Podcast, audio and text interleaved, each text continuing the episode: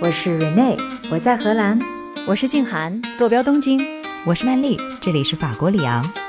我的夜晚是你们的白天，可就算相隔万里，也不妨碍咱们聊天呀。欢迎收听时差八小时。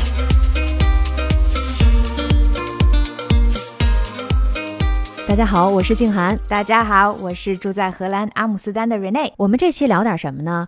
我前两天不是一直在看一个反黑的一个电视剧吗？叫《扫黑风暴》，我有没有跟你说？就是那孙红雷跟张艺兴演的那个是吗？对对对对对对，好看吗？我还看的还不错，还不错。这个我觉得他们的演技应该是大于他们的剧情的。演技，所以你想吐槽剧情是吗？剧情其实也不错，但是他因为是把几个中国的这种大的案子拼到了一块儿，所以逻辑上稍微有一点点乱。但是这几个老演员确实演的都非常的不错。呃，是 based on true story 的。是的。OK，嗯，所以这么一说了之后，你可能会有一点点兴趣哈。为什么今天我们要聊这个扫黑风暴呢？就是因为在上个月一个月之前，在日本也出了一个跟扫黑相关的一个大案。哦，有一个七十五岁的工藤会的老大，他叫做野村悟，他被判死刑了。哇，这可是一件大事儿。为什么这么说呢？嗯，为什么？因为在日本被判死刑是非常非常难的。记得吧？之前我们讨论过，虽然日本是有死刑的，但是被判死刑这个基本上是非常难能达到的。还有就是对非常慎用的。另外还有一个原因就是工藤会是日本的一个臭名昭著的一个和黑社会的一个团伙。嗯。我看到了这个新闻，又想到了我之前看过的那个反黑风暴，然后又想到了瑞内正好是干这一行的，是吧？对，我就特别想要跟你聊聊，就是也想要探究一下，因为你这个都是在做洗黑钱的嘛，反洗黑钱哈。对，我得先知道魔鬼是怎么生活的，才能成为一个道人。对呀，就是因为你看你又是做律师出身的，然后也一直在做这方面的工作，所以我觉得你肯定知道很多的一些秘辛。当然啊，今天。呃，你只讲你能讲的就行，那些不能讲的，你回头悄悄的告诉我，掐掉，掐掉。好的，对对对，好，那咱们今天就放眼全球，我呢主要聊一聊日本，然后呢让瑞内来介绍一下来自于全球的那些洗黑钱的啊那些门门道道。今天呢，我觉得肯定会有很多的一些。瑞内知道的一些小秘密会暴露出来，黑幕消息。对，是的。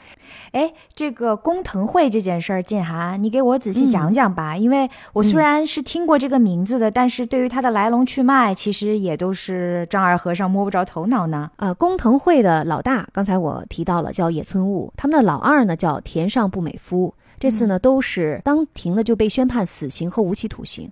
但是两个人真的太嚣张了，他们在庭上就坚持自己是没有罪的，而且不认罪是吧？他们不认罪，嗯，而且这个老大跟这个法官说：“有你这么判决的吗？你会后悔一辈子的。”哇，威胁他是吗？对，当场就已经威胁了。嗯，是的。他多大年纪啊？七十五岁。我跟你讲，你看他的照片，你完全感受不到他是一个那么年纪大的一个老人。嗯，他真的戴着墨镜，穿着西装，哎呦，这个头发梳的倍儿亮，然后背后再跟着几个小弟哈，个个纹着这种纹身，看起来就是这个影视剧里边的那个黑帮的形象。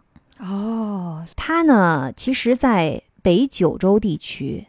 这三个字，就他的这个名字，是和全日本最危险的人是划等号的。当地的这个建筑公司，如果成交了一笔订单，就得向他交这个百分之一到百分之五的保护费。嗯，你想那些建筑公司可都是大单子啊，啊，都得交。如果不交会怎么办？他就上门打砸抢烧，家常便饭。哇！而且他心情不好的时候，他就让他小弟带着手榴弹直接上门。这非 非常就是真的是非常非常的嚣张，还曾经有一家夜总会就被瞬间被炸了，然后有十二个人伤亡。后来呢，他又盯上了这个渔业、渔农产业。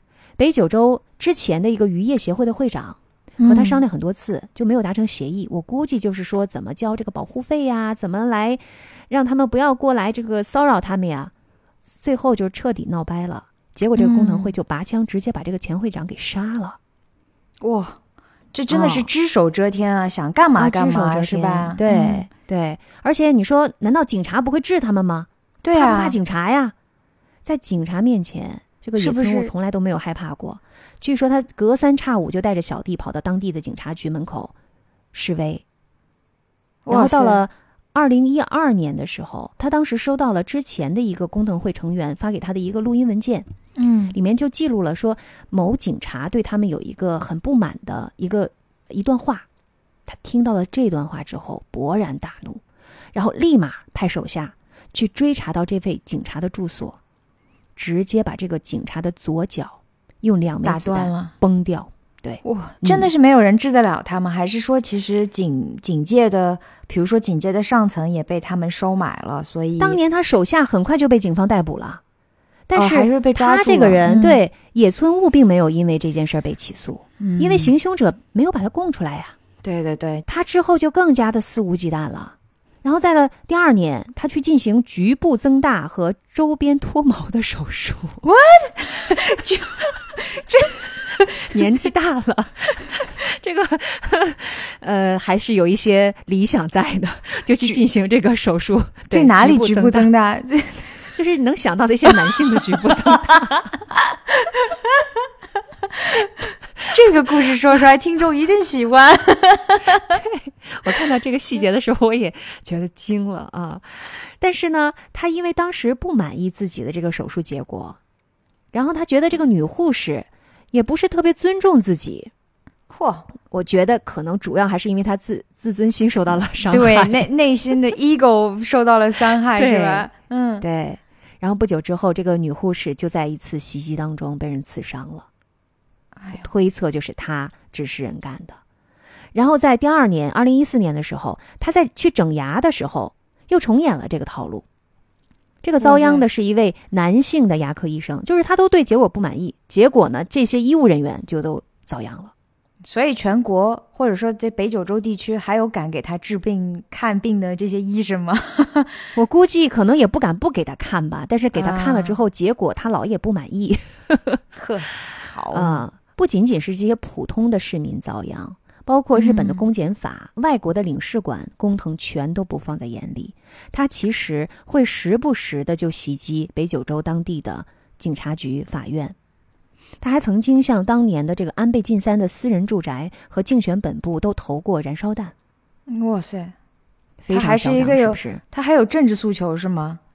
他没有啥政治政治诉求，我觉得他应该就是嚣张吧。就是个野蛮人是吧？对你说的，他就是一个野蛮人。嗯，哎，我也很好奇，就是如果说警戒没有被他呃污化的话，那嗯难道真的就没有一个国家暴力可以制裁他的吗？有点不可思议，说句实话。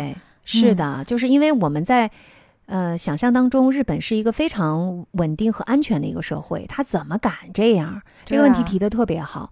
其实它上面的这些种种的恶行，你想都已经挑战到警察局家门口来了。而且还有日本政府领馆，甚至是首相的家宅都被他这样子，是你说是投燃烧弹来袭击？是吧这个暴力的，这已经超越了有组织犯罪了，基本上就是恐怖行为了。对，所以呢，其实它上面的这个种种的这些行为，日本政府其实一直都想把工藤会和他绳之于法。但是在哦很长一段时间里面都没有办法给他定罪。这个原因其实就跟我们比如说看到中国电视剧当中的这个扫黑风暴当中有一点嗯像了，它有一个保护伞。所以还是嗯有就是高层、有保护伞的警戒或者是政府的高层是想要保护他的，是吧？是的，他的背后嗯有一个非常强大的关系网。权力机构，这个嗯人他可不是一般的那种，就是街头的那种小混混，他是一个其实非常很聪明的、很精明的、很狡猾的人。嗯，他早年是靠着赌场的生意迅速发家的，就因此扩大了很大的关系网，和政界啊、金融啊、房地产很多的知名人士都交好。其中就包括一个很有名的一个，已经现在已经过世的啊，一个日本的政客叫松本龙，嗯，而且他和松本龙那是实在亲戚关系。是本身实际意义上的亲戚关系吗？，对，因为谁娶了他谁的太太妹妹呀？哎，你说的太对了，因为 他的太太就是嗯松本龙妻子的姐姐。啊，所以用中国的这个关系来说，就是他俩就是连桥。松本龙当年曾经是前首相，日本前首相兼职人内阁的环境大臣，他那绝对是嗯日本的民主党里面很有影响力的人。至于两个人在私底下究竟有什么灰色交易，那现在其实肯定也查不出来了。嗯对吧？因为一方已经这人都已经没了。也算就是仗着他跟松本的关系，等于就是有恃无恐呗，对吧？政府还得说得对还得把它放在眼里，不能随便动它。嗯，对，也是因为这层关系，我觉得日本政府可能一直对于野村和工藤会都有一点点的忌惮。嗯，但是在日本政府的眼里，工藤会的这些暴力的行为和恐怖袭击其实没有什么太大的差别了。是啊，当时有一个契机，因为奥运会快到了，二零一四年嘛，因为几年之后，就是奥运会了嘛，那时候已经开始申请这个东京奥运会了，所以日本政府就意识到了，如果再放任工藤会的话，肯定会后患无穷。所以当时就开始了一场浩浩荡荡的日本的扫黑扫黑风暴。啊，是那样的由来。嗯，，对，就痛下决心，必须得干这件事儿了，不然的话，可是的能甚至会影响到后面奥运会的进程，是吧？对，工藤会也是全日本唯一的一个被政府盖章定论的，说他们是特定危险指定暴力团，他们绝对是全日本最能打、最暴力的黑帮，那所有的成员都非常好战，嗯会什么购买军火呀、私藏那些大量的杀伤性的那种武器呀。嗯，你听说过日本的另外一个黑帮叫山口组吧？是日本的最大的黑帮之一，哦对对对吧？对基本上山口组是半壁的这个黑帮江山都是他们的。嗯。但是刚刚我们说到的这个工藤会，就是为数不多能和山口组火拼的，嗯，对，而且能够击退山口组，还能够杀死山口组重要头目的黑帮，所以他们其实也是实力相当了得。野村悟本身他自己就是个富二代，他爸爸就是福冈当地的大地主，家里非常的有钱，然后他从小就被宠溺，很叛逆，所以就多次进出这个少管所。嗯后来他就辍学了，然后就加入了黑帮。他一开始去其实也就是小喽啰嘛，对，最后他已经成为了第五代目的这个领袖了。那他真的是干的一步一个脚印儿啊！从底层做起，五十岁的时候做成了会长，嗯六十岁的时候当成了第五代目。这是养成型的黑社会老大，就是一步一个脚印的，在同一个组织里面兢兢业业，他能爬到今天，其实也不容易的。也不容易，你想从 对吧？少年就已经辍学，然后加入，然后一直到六十岁的时候成为老大，这是这是童年有梦想并且实现梦想的那一种。而且他非常的有头脑。他一开始只是设赌场，后来他发现设赌场这个事情风险很高，他就开始卖地产，就卖地皮买卖。还有商业头脑，嗯对，，包括他还把资金当中拿出一部分用来投融资，这个，亲爱的，就是洗黑钱的行为了。就说到了你那儿了吧？对对对，你就知道他这个套路了是吧？对对对，就把它变成就投入到正当的商业行为里面，就变成干净的钱了嘛，对吧？所以一整套了，他都哦天哪，是吧？嗯所以呀、你这个日本对于工藤会的围剿是非常漫长的，而且是曲线迂回的。要不说日本人他们是非常有耐心的。在二零零九年的时候，他们就已经这个福冈县的警察就已经成立了北九州地区暴力团特别搜查科，嗯而且这个当地的警方后来在全国抽调了有三千八百多个警察，成立了一个调查总部，就全力的就是要把这工藤会连根拔起。嗯，然后第二年，他们又出台了一个暴力团排除条例，就是嗯严令禁止所有的那些，比如说县民呐、经营者向黑帮提供利益。当时呢，警方是觉得说，这个这个黑帮他们呃非常的凶残，然后背后又有这个政治人物来撑腰，直接抓这个头目是非常困难的。所以他们最初的行动就是说，把这个底层的小弟先抓起来。嗯啊，比如说就限制他们所有的成员不能进行常规的这种金融操作，不能开设银行，不能办理信用卡，也不能租房子，嗯，然后切断他们的资金的源头。首先那这把金样你融这一头切断，嗯，对你这个警方这么一搞的话，工藤会的小弟们的日子就太不好过了。你看银银行卡用不了了，对，然后你保护费也收不到了，嗯上缴金也交不了，然后房子也住不了，人家这些小弟马上就开始反扑。对啊 经常就跟踪恐吓警察，说哎你们这个你从哪儿来的就滚回到你们的，因为都是全国来的这个警察来要取缔他们嘛。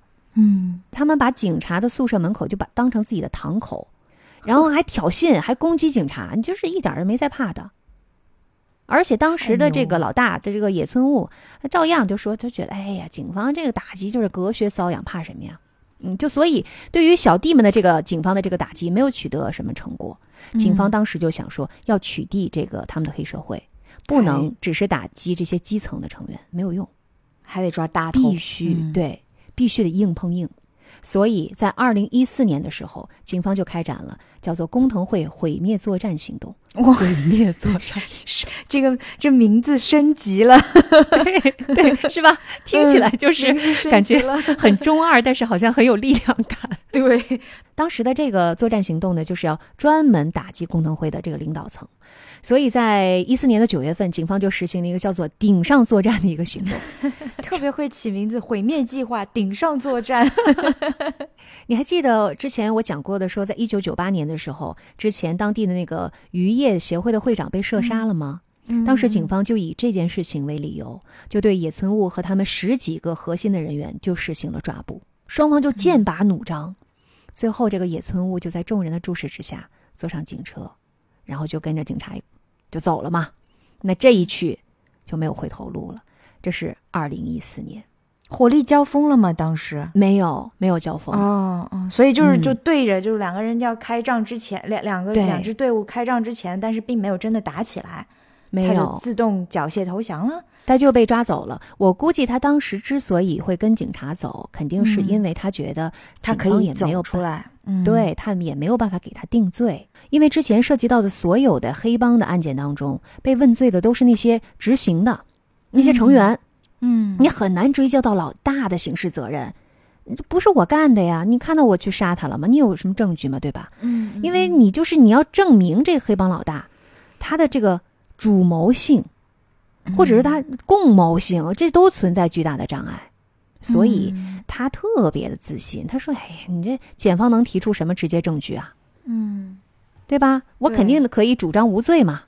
是嗯，其实确实一开始检方拿不到任何的证据，而且在搜集证据和证词的过程当中特别的困难。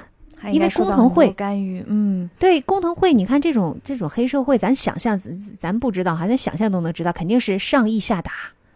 你这个没有野村的指示，就不会有相关证词的出现。而且那些普通的市民也迫于呃黑恶势力，也很怕被报复，谁也不敢出来作证。还有很多关键证人估计都被杀人灭口了，对吧？这个也不是没有可能的。嗯、是的，就是所以你警方你想要取得关键的这个证据和证词，特别特别的难。但是野村悟没有想到的是，这次警方和检方决心特别大，就是要跟他死磕到底。嗯为了保护证人，警方和检方他们有一系列的证人保护的措施。对对对，你我得保护你，让你没有后顾之忧啊！你不要怕被报复，没关系。所以检方就考虑到在法庭上可能证人不敢站在这个野村物的前面面前，就让他们在法庭之外的另外一个房间里面作证。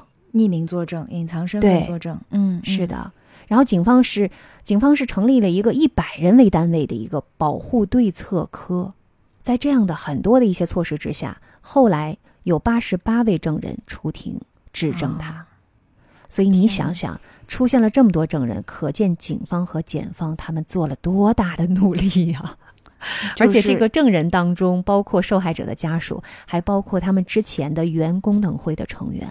嗯，要采集他们的证人证词，然后还要说服他们去作证，然后还要保护他们，这个真的是一个非常大的一个需要大量的工作。嗯对，最后呢，就把四个案子，哪四个呢？就刚才咱们说到一九九八年的那个渔业会长被枪杀，然后警嗯察被袭击，护嗯，护士被刺伤，还有这个牙科医生被刺伤。这对这四起恶性袭击事件，都确认这个野村悟他是作为最高领导，是暗中指示，并且全程参与其中的。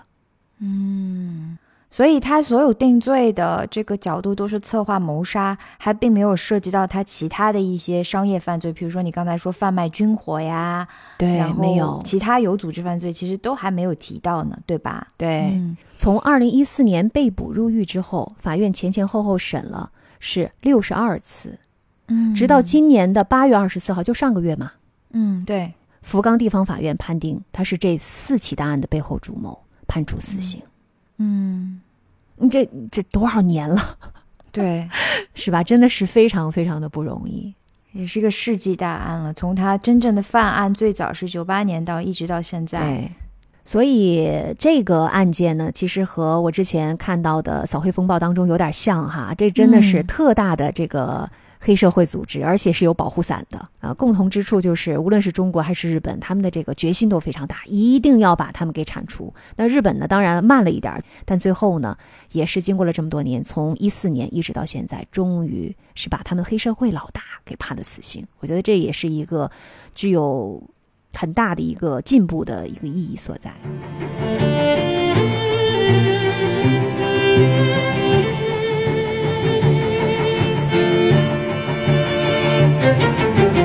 关于日本黑帮的一些由来什么的，我们在今天节目的在后面的后半部分，我们可以再接着聊。嗯不过现在我其实特别想听蕊内聊聊的是关于洗黑钱的那些事儿。是蕊内，我知道其实你从事反洗黑钱的这个工作已经很久了，你肯定接触到嗯很多不同的国家的一些案件。你今天想给我们分享的是哪个国家的？嗯嗯，反洗黑钱的这个案件呢，它其实非常的复杂。嗯，大多数的情况下呢，它都会涉及到很多个国家。你就会联想哈，就是设想现代银行，呃，已经变成了一张无形的全球性的这个金融服务的网络吧。对吧？然后这个交易网络其实是各个银行通过他们谈判而建立的，所以呢，现如今的这种国际贸易跟国际汇款呢，基本上都是绝大多数都是通过这些各国银行进行的。而如果你要洗黑钱的话，很多时候就会把你的钱放到这个金融行业里面，那自然就变成了一个国际性的这样的一个事件了。那我今天要介绍的呢，就是在现代社会，应该说是近几年爆出来的最大的一个反洗黑钱的调查，叫 Russian Laundromat。Russian Laundromat 在中文呢就是翻成俄罗斯洗黑钱大案。就首先给大家介绍一些洗黑钱的基本概念。好，洗黑钱呢，指的就是通过合法金融业的这个操作流程啊，将犯罪或者是其他非法手段获得的金钱或者是其他高价值的物品呢，转变成是看似合法的财富。黑钱的这些来源往往是什么呢？指的就是所有的，几乎是包括了所有的犯罪行为。而现代社会当中最常见的这些来源呢，就包括有贪污啊、收受贿赂啊、挪用公款呐、偷税漏税啊，甚至是毒品跟武器交易。嗯。嗯，但其实，在现在的社会里面呢，也有一些新型的犯罪，包括网络欺诈、人口贩卖，还有像环境犯罪啊，嗯、野生动物的非法买卖等等。只要是这些交易活动产生了这种非法的呃金钱价值，然后他要把它转化成是一个合法的一个财富来源，这个行为本身都是洗黑，都叫做洗黑钱。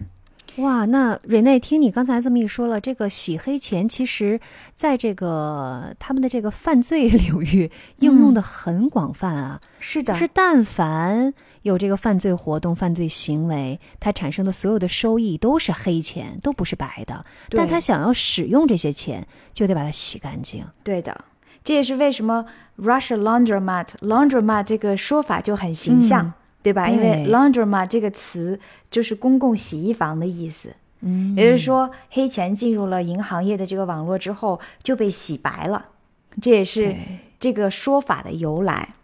嗯嗯，那刚才我们说到这个洗黑钱的特征呢，就其实都是涉及到跨跨国犯罪和资金转移的这种情况的，而且通常都包括了非常高数额的这样的一种金融经济的交易。对，冒着那么大的风险，然后就洗个十块八块的，你就算了嘛，就 对的，肯定都是很大数额的。嗯、是的，现代犯罪的这种高度发达的过程当中呢，也使得他们有了一个分工的情况，也就是说有职业罪犯，也有职业的洗钱网络。而这些职业的洗钱网络是，网络里面呢，往往都手上握着很多不明来源的交易账户，通过这些账户来进行这种洗钱的工作。那这些洗钱网络里的集团呢，我们就暂且称为洗钱集团呢，它就会制造出一种合法公平交易的假象。但是呢，在调查的过程当中，你就会发现，他们很多交易的条款往往都是不符合商业规律和常理的，这也是往都是我们侦查和破获这种洗黑钱行动的一个重要的切入点。嗯，瑞内，你能不能再稍微解释一下，什么叫不符合商业的基本规律的？哎，有没有那种情况？因为商业的基本的一个逻辑就是为了利益最大化嘛。对，但是可能咱们俩做生意，我不是为了利益最大化，我就是为了让对方多挣钱，就是我把钱更多的让渡给你，这个也是违背基本的规律和操作是的对吧？对的。啊，这这就是这非静涵说了一个，静涵虽然不是做这一行的，但这个例子举得很好。就我 再举一个，比如说国 国际贸易里面，比如说嗯我是卖方，静涵是呃买方，我要向你销售，比如说苹果，假设市场价格是五块钱，为了让你能够获得更多的利益，嗯我就跟你说，我苹果卖给你两块钱一斤。嗯，那你获得了实际价值五块钱的苹果，但是你付给我的钱更少一些，那多出来那一部分你获得的利益，不就是等于是不就可以拿来当成是洗黑钱的这样的一个呃一一部分了吗？明白。因为我可以转手把苹果以五块钱再卖给别人，这样我就挣了三块钱。是的，还有一种可能性就是，我们俩虽然签了合同，但其实并没有真正货品的转让，只是一个假的合同，我们称为是所谓的对，phantom shipping，就我根本就没有把任何的商品转让给你，嗯但我还是你还是付钱给我了，那这样就变成了一种反向的转移。那在这种情况下，又是一种公平的交易，但其实它没有任何的商业价值在里面。嗯，这是非常常见的一种洗黑钱的行为。嗯，这都是很 low 的一种洗黑钱的方法了吧？就是我都能想象到的。我估计他们现在已经很高级了。对一种方法，从现代侦测的这样的一个角度来讲，其实当你知道有这个行为发生的话，很容易找到他们。但是在每年有几千亿，就全世界有几千亿的这样一种贸易活动的情况下，作为任何的执法机关，或者是作为任何去承担这样一个交易行为的银行，要去发现这样的一种行为，其实是海底捞针的这种情况了，而且。犯罪分子其实是非常的 versatile，他会把各种各样不同的情况混合在一起。嗯，对，当他们叠加的时候，就更难被发现了。是的。嗯哎，快跟我们讲讲这个。我接下来就跟你讲的这个 Russian laundromat 这个案子呢，他们用的这种方式更加特殊。你听我慢慢说啊。首先，我先介绍一下它的这样大致的一个时间线是什么样的一个情况。它是在二零一四年的时候，被一个独立的国际监管机构叫做有组织犯罪及贪污报告计划 （OCCRP） 爆出的。它揭露的呢，就是俄罗斯官商勾结搭建起来的这样一个大规模的洗黑钱的网络，嗯涉及到的全球的银行一共有七百三十二家。嚯，对的，而且很多是世界上非常知名的银行啊。英国的媒体《卫报》呢，在同年二零一四年的时候就报道称，在英国本国受到的牵连，嗯就包括了巴克莱银行 （Barclay）、汇丰银行、苏格兰皇家银行。哦哟，这些而在很有名的银行。对，而在美国，《卫报》更是指称啊，经过国内的调查，有三百七十三间美国银行经手并办理了这个洗黑钱网络中的一部分的交易行为。嗯，这其中就包括了我们都知道的 Citibank 花旗银行、Bank of America 美国银行。而在这三百多家银行里面，只有纽约当地的梅隆银行 （Bank of New York Mellon） 曾经是因为对于款项的来源存疑而终止了这个交易行为。刚刚瑞内你提到说，每一家银行其实都有自己的这种反洗黑钱的部门，是吧？嗯那就意味着这么多家银行，你刚才说七百多家，嗯，七百多家银行，它自己的这个反洗黑钱的这个部门全都失效了吗？他们都没有检测出来吗？是的。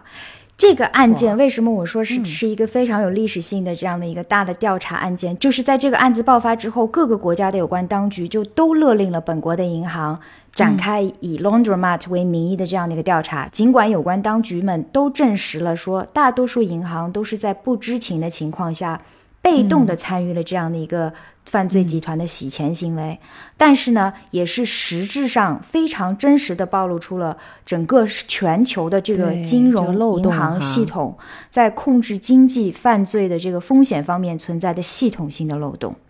是的。这个 OCCRP 它是一个什么样的机构？它是一个像 World Bank 一样的国际组织吗？它是有什么样的效力的呢？它是一个国际非政府组织，独立的国际监管机构，它不隶属于任何的国际组织。嗯，其实就是一个独立的调查方，他的这些情报呢，很多也都是吹哨人去提供的。嗯嗯，在像这种案子里面，往往就是收到了很多别人的一些交易情报，然后他们经过了几年非常缜密的调查，才、才真正的去做了这样的一个爆炸性的新闻。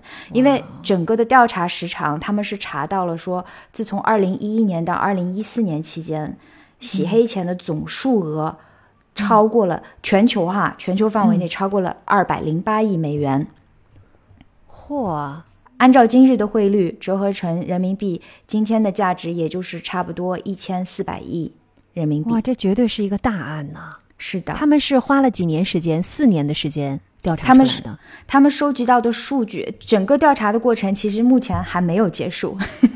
你想，七八年过去了，其实这个案子还各个银行，包括 OCC、RP 还在做进一步的这种 follow up 追踪调查，因为真正的网络还没有被完全的挖出来。还在调查，是的，各大银行其实现在还在跟当地的政府以及国际组织之间进行信息的交互，嗯来确认他们涉及的这个涉案金额到底有多大，以及他们在什么多大的程度上参与了这样的一个呃洗钱网络。那现在已经调查出来的那部分信息已经被公开了吗？对的，嗯，这些都是可以被查到的。在七年前，就二零一四年，OCCRP 获得了这样的一些最初的呃海量的这个交易记录之后呢，他们就公开向全球说征集更多的信息，等于就变成了一个 open source 的这样的一个数据库，所以更多的。不同的机构啊，银行也好，呃，独立的调查机构还在向这个数据库里面提供更多的信息，嗯。也是通过这个全世界的这种全方位的努力啊，才最终是拼凑出了这样的一个网络，到底是如何将数十亿的这样的一个黑色财富从俄罗斯本国转移到了世界上各个地方。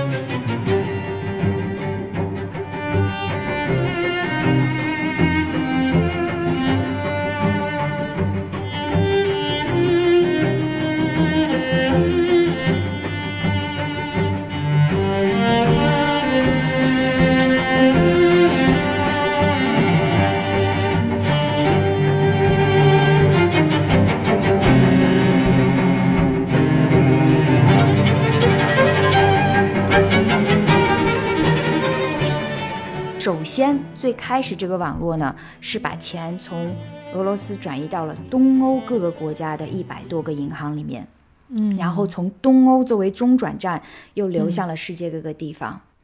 而东欧受影响的这些国家呢，就包括了若干个波罗的海国家，其中我想着重提一提的就是拉脱维亚，还有摩尔多瓦。嗯，为什么要着重提这两个国家？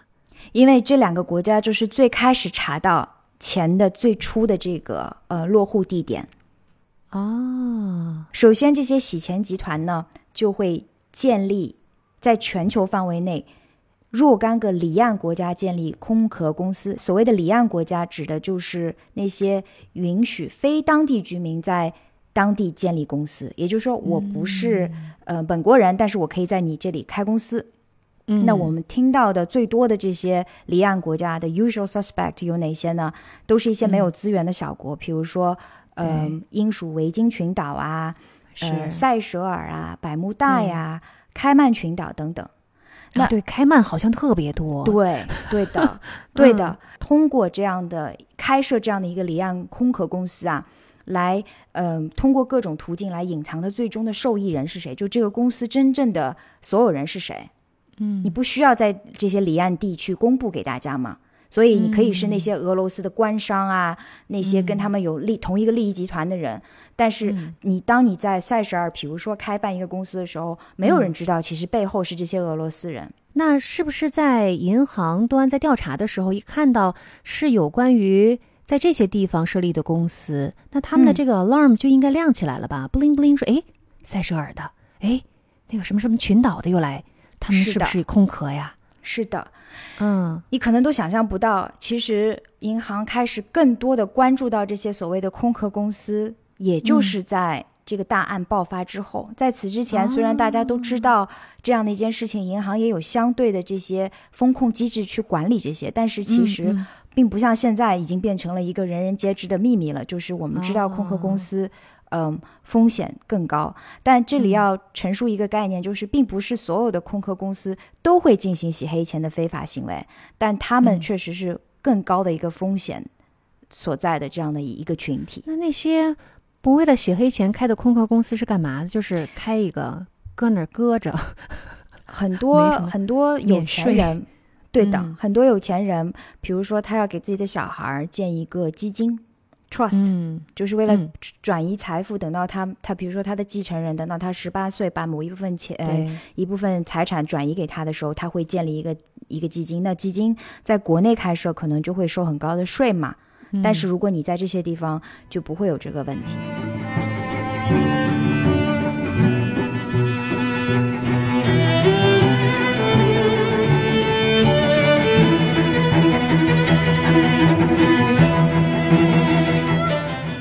像在摩尔多瓦这种国家呢，也是有这种情况，就是虽然我并不是本国人，但是我可以在你这里开了银河账银行账户，嗯然后呢，首先开了银行账户之后，等于这条路就通了嘛。俄罗斯境内的，这些黑钱就被转移到了位于摩尔多瓦银行里的这个账户里面，进而再花到其他地方去，这就洗白了。哦这其中被查到最著名的一个洗黑钱的方法是什么样子的呢？嗯我接下来要讲这个事儿，可能你都会觉得不可思议。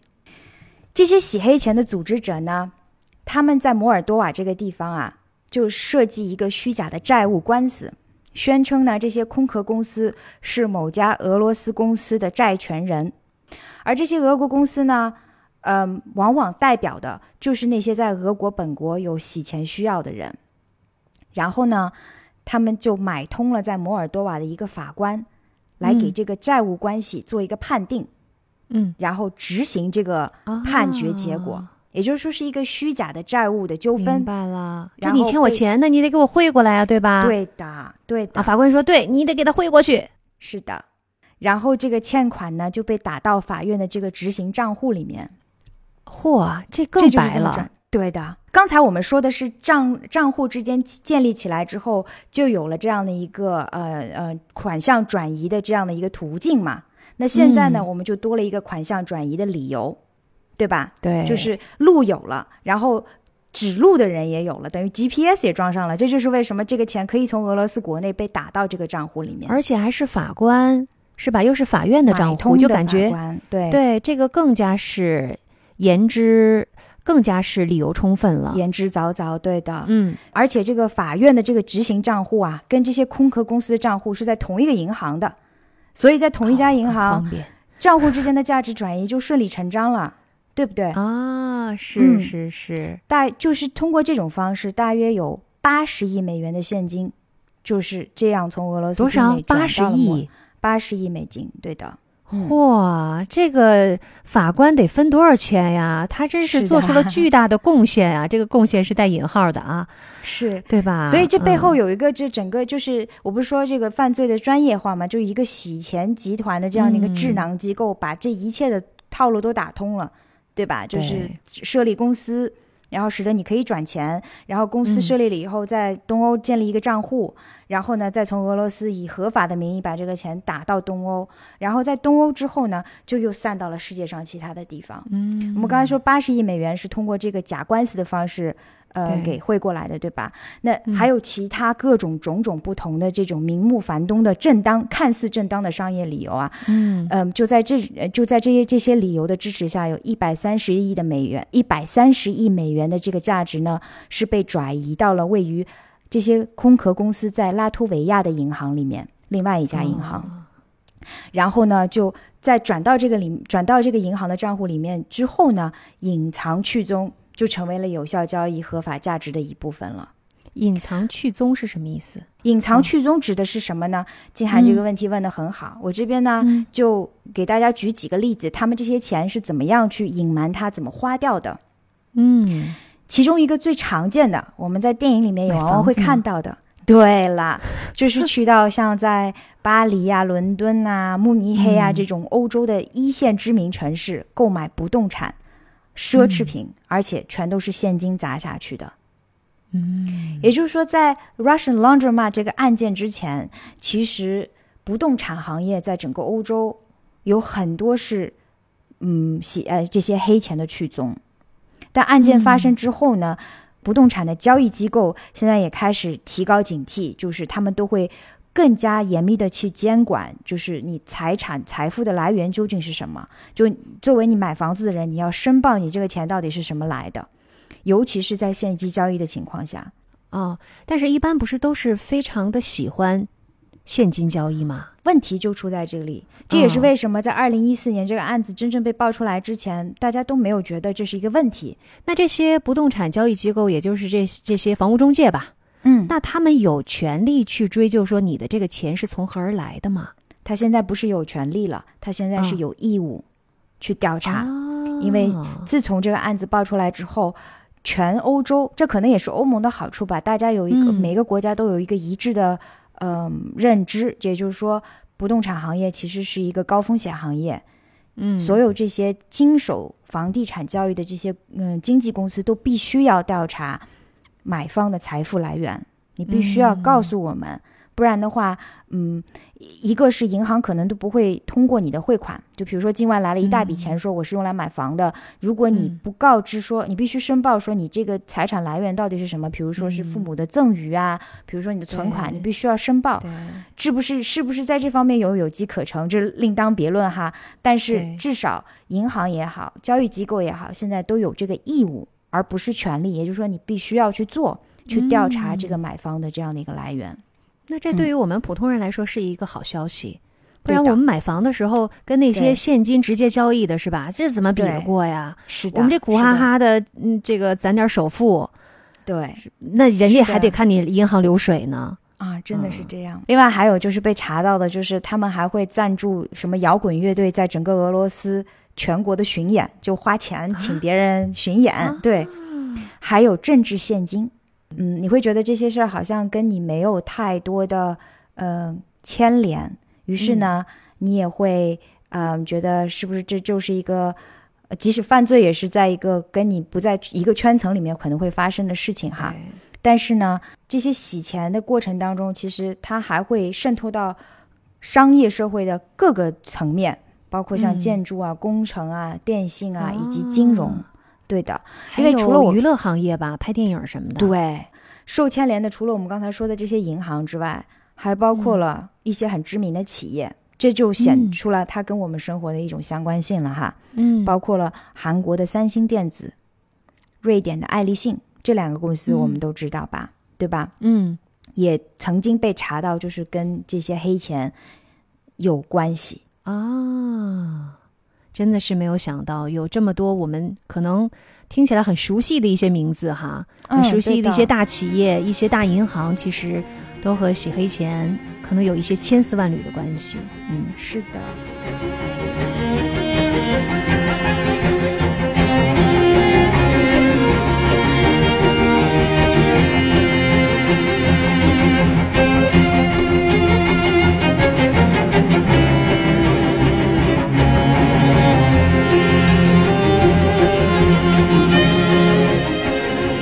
听瑞内的讲的这个 Russian 的这个黑钱，真的是让我觉得太意外了，就是数额之大，然后他们的这个看起来链路之规整，而且去向之多元，然后再加上手段可能又非常的，好像你刚才说了，他的手段其实是叠加的，是很多种不同的这种方式叠加在一起，然后加强了他自己的这种自身的隐藏性哈，所以才让那么多的银行都没有侦查出来。对。银行没有侦查出来，执法机关其实也是在最终，就是 OCCRP 报道了这个新闻之后，才开始进行各方面的调查。是，你看瑞内，你是做律师出身的哈，那你应该非常的清楚，其实办案的过程当中，去查案子，这些警察去查案子，去找证据，去抓人，这是一个阶段，但是能不能定罪，其实是另外一个阶段。是不是真正的能够让他，我们觉得这个犯罪嫌疑人能够最后成为这个罪犯，其实还有这个检察官和法官的作用。对，在我刚刚说到的这个日本的这个案件当中，其实我也特别想要提一下，有一个女法官的，她真的是一锤定音。嗯记得刚才讲到，呃，野村悟，他觉得自己嗯肯定不会被执行死刑，因为这是日本啊。就上一个被执行死刑的还是这个沙林毒气的那个麻原彰晃呢，就他觉得自己肯定离这特别远。嗯的确是因为在日本呢，死刑是执行死刑是一个非常慎重的一个事情，嗯非常慎重。野村悟没有想到的是，他这一次遇到的是上川洋子，这位、哦所以这是一位女的，对，她是一位女女性的法法务大臣。哦，她是日本应该是自从八十年代之后批准死刑执行令最多的一个法务大臣了，嗯，而且他的立场就是坚决不同意废除死刑。嗯嗯，就当年的那个我们刚刚说到的麻原彰晃和其他的另外的那些奥姆真理教的大概有十几名的那些干部，都是嗯被他执行了死刑。嗯，后来呢，我也看到一个，就是当年一直是在从事搜查和调查工藤会的一个。呃，福冈的一个警察，他就在接受采访的时候，他就说：“他说，哎呀，这个判决的意义非常的重大，因为这一次是裁定没有直接参与犯罪的一个黑帮头目的死刑。嗯那这个其实是在今后的这个组织犯罪调查当中是划时代的。我觉得肯定对于所有的这个黑帮来说，都是一个很大的一个震慑。对，肯定是这样。有了一个定罪的先例之后，嗯杀鸡儆猴了嘛？这里是杀了只老虎来儆猴，应该说，对吧？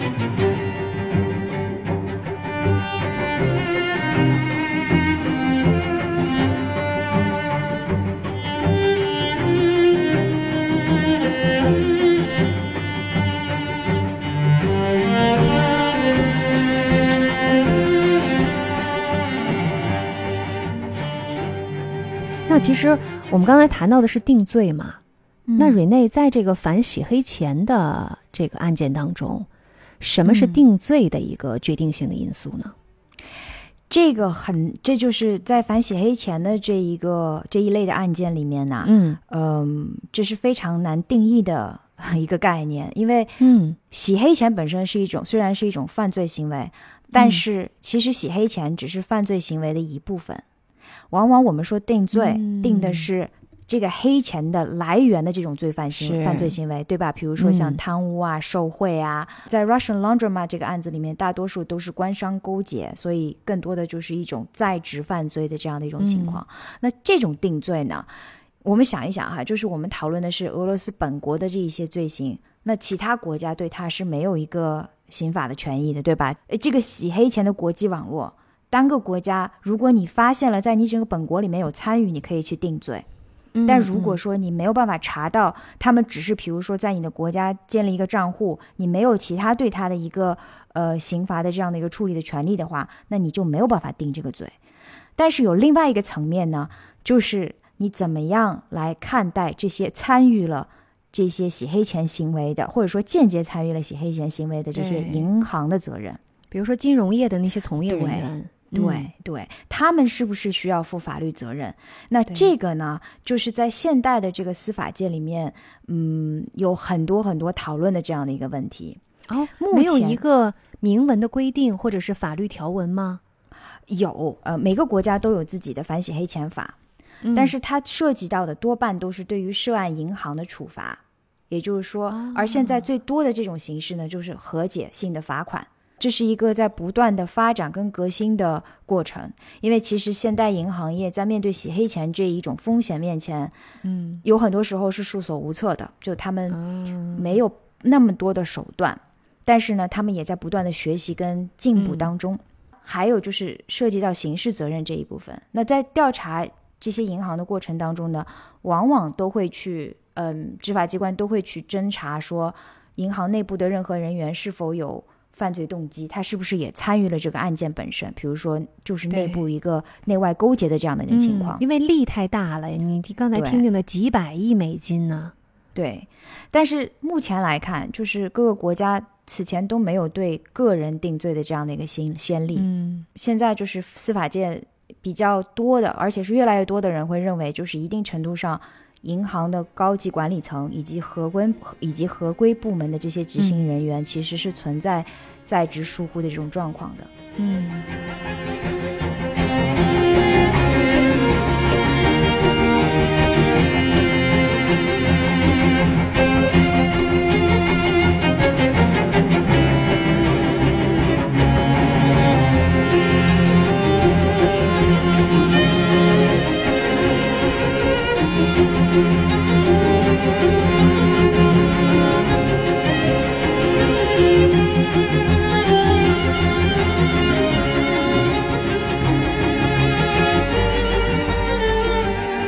我越听越好奇。你想，我们之前听到过在日本特别有名的这个呃这些黑帮组织哈，包括嗯你今天讲到的这个工藤会。嗯和以前我们知道的山口组，他们是分庭抗礼。嗯那他们到底是怎么来的呢？为什么他们的嗯势力会发展的这么大？对，嗯你看这个日本黑道，好像在日本的电影啊，还有漫画当中嗯都是常客。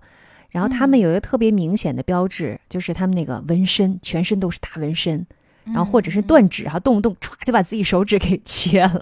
哦真的有这种行为吗，真的有跟有电影演的一样。哦对，真的嗯有。日本的黑帮呢，早期呢是起源于德川幕府时期，当时有两个群体，对，非常嗯早，有两个群体是被驱逐的人。第一个群体就是那些四处游荡那些小商贩，而且这些小商贩呢，社会地位非常的低。啊，后来嗯慢慢的，他们就变成一个非常紧密的组织，然后这个组织的啊势力就不断的扩大。然后为了嗯能够遏制这些势力的扩展，日本的幕府就采用了认可的方式。我认可，但是我同时就可以控制你们。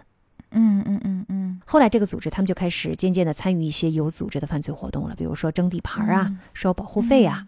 还有另外的一个群体，也是这个黑帮的他们的起源，起源之一，就是赌徒。嗯所以呢，嗯就看到那些赌徒们身上经常纹呐，就五颜六色的大纹身，全身的那种纹身。所以呢，一直沿袭下来。现在日本的黑帮也有这个全身纹身的习惯。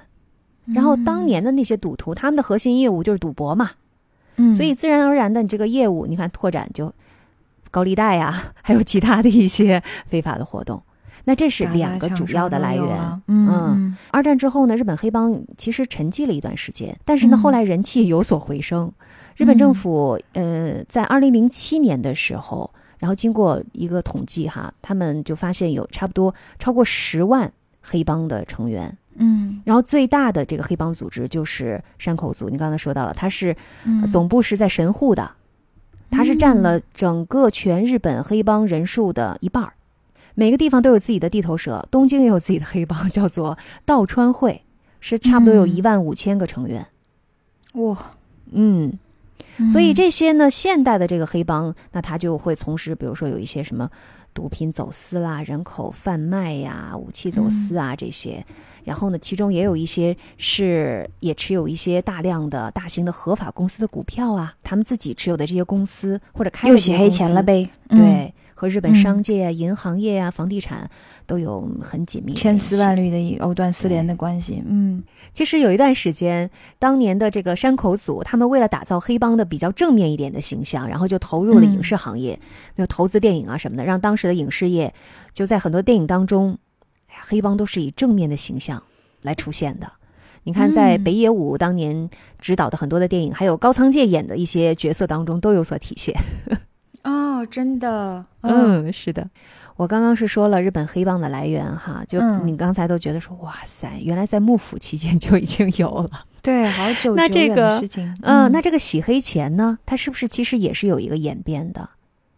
嗯，那是洗黑钱这个名字，其实是在嗯二十世纪初的时候就被起出来了，就是啊 money laundry，而这个九零几年的时候就已经有了。对对，而且这个 laundromat 这个说法，我们刚才也说了，就很贴切、很形象嘛。对，它的来源呢，就是一个非常著名的罪犯，名字叫 Al Capone。然嗯后他呢，就是通过经营公共洗衣房来嗯合理化犯罪所得，因此而得名。所以啊，啊，对，但是真正的让这个洗黑钱的这样的一个犯罪行为来到了大众的这个镁光灯下，还真的要嗯说就是 Russia Laundromat 这样的一个调查。嗯，瑞内，你刚才提到了一点，就是嗯你说其实洗黑钱可能会离我们普通人也挺近的。我其实对此好像并没有毫无感觉呀。对，那嗯都是那些贪官呐、什么黑社会组织啊，那些卖毒品是吧？金融界人士啊，对呀、贩卖人是是是口的呀，就是跟我们还是挺远的。但是你刚才说过，你说可能比我们想象的近得多。是的，我接下来就给大家讲这样的一个例子哈。这个例子呢，嗯其实大家也可以从一部电影里面看到。这部电影呢，就是梅丽尔·斯特里普在二零一九年出演的《洗钱风云》。而在电影里面呢，斯特里普扮演了一个老太太，她的丈夫呢，就是因为在一次海上意外之中遇溺死了。于是呢，他们全家就向带他们出海的这家船舶公司来索赔意外险。嗯但这个船东啊，当年就是为了省保费，就向这样的一家不知名的保险公司呢购买了意外保险。嗯结果海难发生，等于他们真正要承担这个承保责任的时候呢，保险公司是个空壳公司嘛，嗯，对吧？它就是被用来洗黑钱的，根本就没有钱，它就是个皮包，没有钱来付这个保费。于是呢，他就又进行了另外一个不法勾当，他篡改了保单的时间，然后呢，以保单过期为由拒绝理赔。哦，案件当中，这个保险公司呢，其实就是位于这个新印度群岛。这个空客公司啊，同一个地址注册的还有十几家其他的公司。嗯而办公室里面就坐了两个人，一个呢就是所谓的这十几家公司的总监，嗯那另外一个就是他的秘书，就是接电话的。所以呢，这一切其实都是有一些专门进行，呃，帮别人注册这种公司的一些律所，我们在我们行业里面称为 gatekeeper。按说他们应该是好人，他们应该是守门人，但是他们就从事这种不法勾当，帮助那些有洗钱需要的客户转移资产，从而呢，在西印度群岛这种地方开设了这样的一个公司。而电影里面另外一个情节跟我们有关系的，嗯就是买房子。这个老太太呢，因为她出了这样的一个意外，丈夫过身了以后，她就很伤心。她呢，本来就打算用这笔意外的意外险的赔款呢，在拉斯维加斯给自己买一幢房子。这个房子的位置呢，对于这老两口有特殊的纪念意义。嗯但就当她准备去买房子签合同的时候，房产中介就跑过来告诉她：“对不起，房子已经被卖掉了，而且是卖给了一个出手很大方、很阔绰的买家，因为他们是现金交易。”然后老太太就问了：“说这年头谁会嗯砸下几千万现金全额来买房子呢？”哪来的那么多美金啊？对对，然后中中介就很得意跟他说，对方是俄罗斯人。你看，这就又跟我们的故事给接上了，是不是？就很巧妙的，讲了一个一个完整的一个闭环的故事。就很巧妙的描绘了一个洗黑钱的场景。二零一四年的时候，Russia Laundromat 案件爆出；嗯二零一六年的时候，一大批的机密的商业文件被爆出，这就是我们所谓的 Panama Paper。嗯为什么叫 Panama Paper 呢？因为这家律所它是位于巴拿马的，因此而得名。嗯，而两个被爆出的这两个案件当中，其实关联到的网络极有可能是同一个网络，或者说是相关联的网络，都是很大的背后的这样的一个洗黑钱的这样的一个网络。嗯，哦，所以刚才瑞内你提到的那部电影是基于这两个事件的一个真实的而且电影很巧妙的用这个个人的故事，就老奶奶的这个形象和她的她自己的遭遇，讲述了这些洗黑钱的这样一些嗯听上去似乎很遥远的事情，跟嗯。个人会有一个什么样的联系？啊，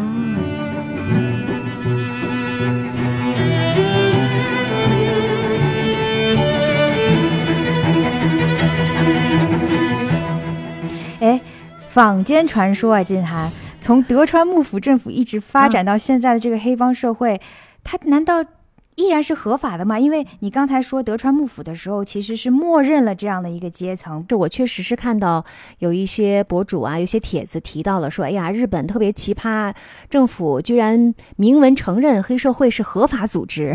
啊，真的吗？这个我觉得可能要稍微的跟大家厘清一下哈。其实我也是去做了一些 research 之后呢，嗯我才发现，其实呢，日本宪法保护的是什么呢？它保障的是结社自由，就是说啊任何人、社包括团是对是黑社会的，嗯嗯，包括黑社会，任何人，你只要是符合资本金等这些基本的条件，你都可以登记嗯嗯嗯，成立公司或者是社团法人，这是保障结社自由的一个表现。嗯，但是当然了，你这个结社自由就不代表你这个法人或者社团你可以不需要遵守法律了，这是两回事儿。你就是它保宪法保证的是你基本的人权，就是说你有权利，嗯，去去组织或者是加入到一个社团，是但并不代表社团所干的事情是可以违反法律的，对吧？是，的，对。嗯也就是说，你如果做出了很多的违法的行为，你肯定警察要管。对你的这个我们说过的什么恐吓呀、暴力呀、伤害这些违法行为太多的话，他们的这个公安委员会还可以根据所有的这些记录，把这个法人或者社团指定为暴力团体，然后加以非常严格的监视和限制。所以简单来说，日本只是规定了结社自由。那打击犯罪，我觉得这个是每一个政府最基本的一个职责，所以这可能我觉得也需要厘清一下。嗯，对对对，嗯。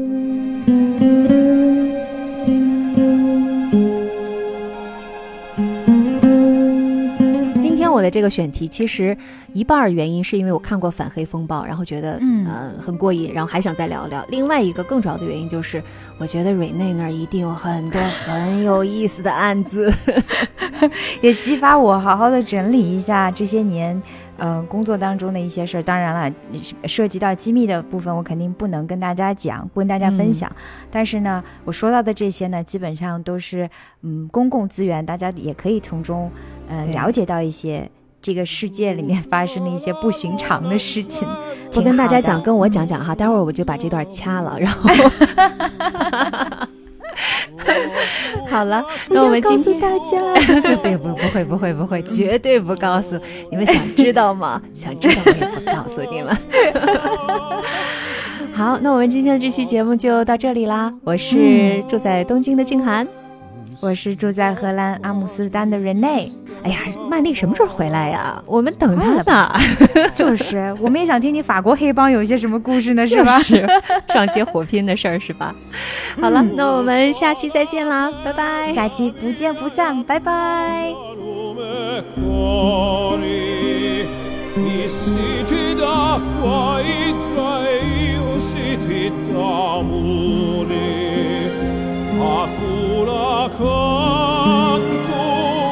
me canzoni, si un cenuggio casa faccia luparcuni. Lo tempo passa, ma una ghiorna non c'è mai soli, sit down to